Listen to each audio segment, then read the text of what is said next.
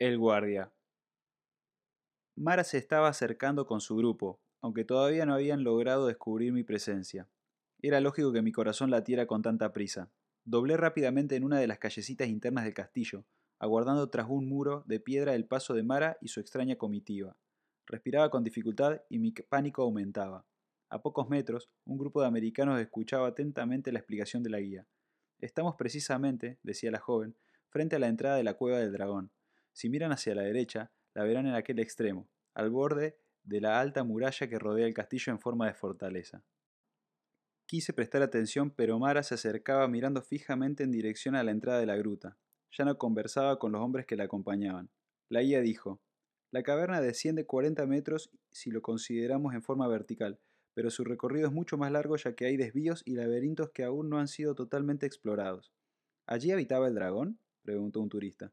Exactamente. Al poco tiempo de haberse construido el primer castillo, así fue que aterrorizó a los habitantes de la aldea.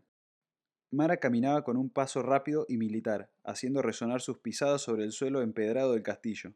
Ya no podría ocultarme más a su vista. Tengo que cruzar la distancia que me separa de la gruta, pensé. ¿Es ahora o nunca?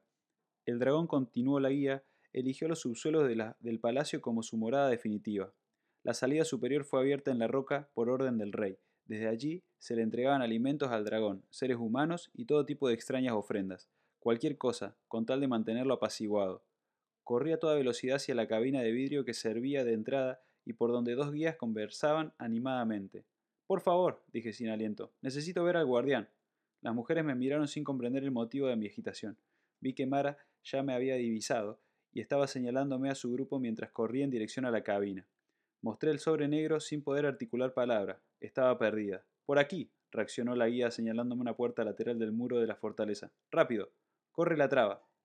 Alcancé a cerrar la puerta con una pesada barra de hierro. Alguien golpeó furiosamente del otro lado.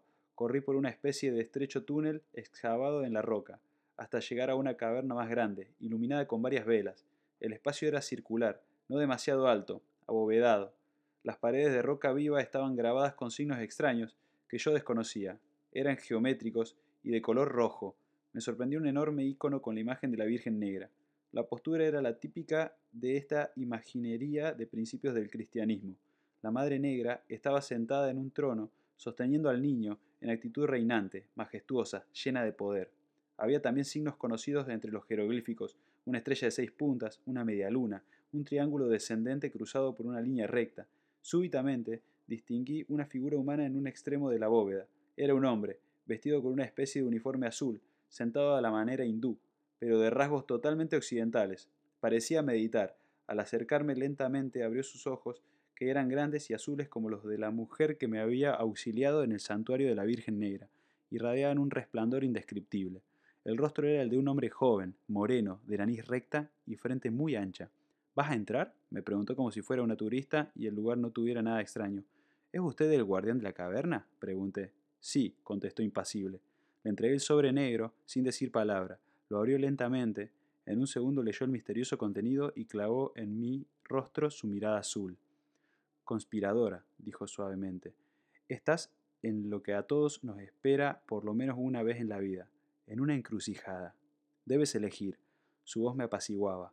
Yo estaba dispuesta a formularle mil preguntas, pero me detuvo con un gesto. Decidí escucharlo y me senté a sus pies. Este no es el acceso de los turistas, dijo mirándome fijamente. Aquí llegan solo los aspirantes a la gran obra, los futuros alquimistas. Delante de ti hay dos puertas. La de la izquierda te llevará al camino del no cambio. Está impregnado de historias, de fechas, de explicaciones. Una guía te irá comentando paso a paso, en paradas sucesivas, dónde estás y qué sucedió en tal y tal siglo la antigüedad de las piedras, la cantidad de escalones por los que se desciende a lo largo de toda la cueva, iluminada y ambientada con una alegre música. La puerta de la derecha, por el contrario, no tiene argumentos, ni historias, ni guías que conduzcan rebaños obedientes. No hay grupos que te acompañen. Deberías ir sola. Contarás con tus fuerzas internas y con la ayuda de los planos sutiles. La puerta de la izquierda conduce a la gruta que no está habitada. No hay gnomos, ni ángeles, ni dragones. Es una experiencia ordenada y tranquila. En realidad, está comunicada con el acceso de los turistas comunes. Podrás inclusive sacar fotografías y puedo darte un folleto explicativo donde un pequeño texto te contará paso por paso lo que te espera en el camino. La puerta de la derecha, en cambio, no ofrece ninguna seguridad. Está vedada a los turistas por razones obvias. Te conducirá al corazón mismo de la cueva donde fijó su residencia el dragón y al corazón mismo de tus preguntas, de tus terrores, de tus sospechas, de tus dudas y de tu luz interior. No hay certezas, pero te puedo garantizar que no saldrás igual a como entraste. Probarás tu propia resistencia, tu valor, tu pasión por la vida y tu fe, y al final del camino te esperará el tesoro más extraordinario que tu imaginación pueda concebir. Pero debo decirte algo que los turistas no saben. Las dos cavernas están comunicadas y de vez en cuando dicen que irrumpe el dragón en el recorrido seguro y protegido de la otra caverna. Ya lo sabes, no hay garantías absolutas. Aún en las más inocentes y resguardadas experiencias, esta información es reservada. Hubo turistas que desaparecieron sin dejar rastros. Eran los que estaban muy distraídos y ausentes, demasiado preocupados con sus problemas y recorrían la gruta sumando y restando sus cuentas, pensando en algún hecho pasado o elaborando complicadas estrategias para salvar su futuro económico.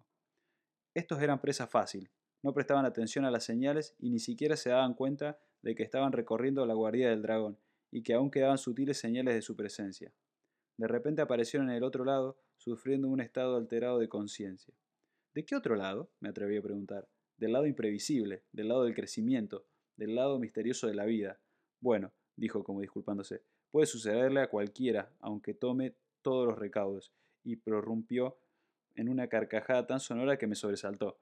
Pero esto no es frecuente, debo decirlo, son casos excepcionales, si eliges el camino habitual, tienes la seguridad casi completa de no correr ningún peligro. ¿Cómo te llamas? pregunté con curiosidad. Miguel, dijo, mirándome profundamente a los ojos. Y bien, ¿qué decides? Espero tus instrucciones, le dije un poco asustada. Yo las desconozco. Mi tarea es solamente entregar los sobres y advertirles a los que hasta aquí llegan sobre la naturaleza de sus decisiones. Abrió un pequeño cofre que estaba a un costado de su almohadón.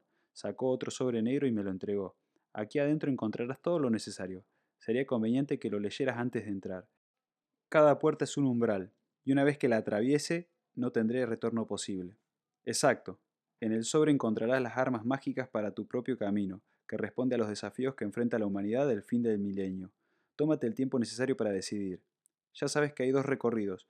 Tuya es la elección. La humanidad entera está frente a este desafío. Por eso se entregan los sobres, a lo largo y a lo ancho del mundo, para comenzar la obra alquímica. Te aconsejo cuanto antes emprender el reencuentro con el Padre Divino. Hay una gran diferencia en relación con los tiempos pasados, por eso las tradiciones, querida amiga, deben ser renovadas y adaptadas a nuestros tiempos. Antes, el contacto con los mundos sutiles era fluido y permanente. Los ángeles, los gnomos, las hadas, eran seres cotidianos. Aún no se había perdido la capacidad de verlos con los ojos físicos. Los dragones también podían ser vistos. El ser humano no tenía que enfrentar en forma tan solitaria como hoy los grandes desafíos de unir cielo y tierra, alma y cuerpo, luz y sombra, porque debes saber que a eso hemos venido. Hoy es más fácil tomar una decisión individual y los cambios son más rápidos. En nuestro interior late la memoria de toda la especie humana y hemos de aprender en estos años que restan hasta el fin del milenio a liberarnos de todas las vidas que llevamos dentro, es decir, de todos los miedos y las trabas heredadas. Esto en forma simultánea con la recuperación de los tesoros que nos pertenecen como herencia. Tú perteneces a la tradición occidental judeo-cristiana. Esta es la primera puerta que abre para ti el camino de los misterios. Esta y no otra es la dirección que debes seguir para liberar tus cadenas y recuperar tu misión perdida. Desatarás los tres nudos que desbloquean tu energía, interrumpiendo el fluir de la gracia. Luego seguirás el recorrido del hilo de oro que te llevará a grandes descubrimientos. En estos días, el enfrentamiento con el dragón ya no puede ser asumido por un solo salvador, no hay un alquimista que pueda enfrentar solo a los dragones actuales, que por otro lado ya no son visibles y además se han multiplicado. Por lo tanto, querida amiga, la tarea es individual y urgente. Los individuos más despiertos, los más valientes, los más inquietos, los rebeldes, los que se preguntan, los que dudan, los que no están de acuerdo, los que sueñan están siendo convocados, uno por uno, para ir enfrentando al dragón y finalmente destruirlo. Recibirán sobres secretos, entregados en mano con instrucciones precisas, la fuerza del milenio se habrá instalado y con ella los cambios vertiginosos y las nuevas exigencias del tiempo creativo. Será tiempo de artistas, de seres libres o de seres serviles y oprimidos.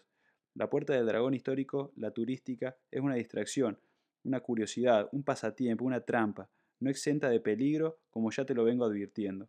La puerta de la gran obra te hará atravesar el fuego, fuego de Nígredo, primera etapa necesaria para luego arrojarte en brazos de la madre, para nacer de nuevo y seguir avanzando hasta conseguir el triunfo completo. Ya no puedes regresar, solo tienes una alternativa, decidir.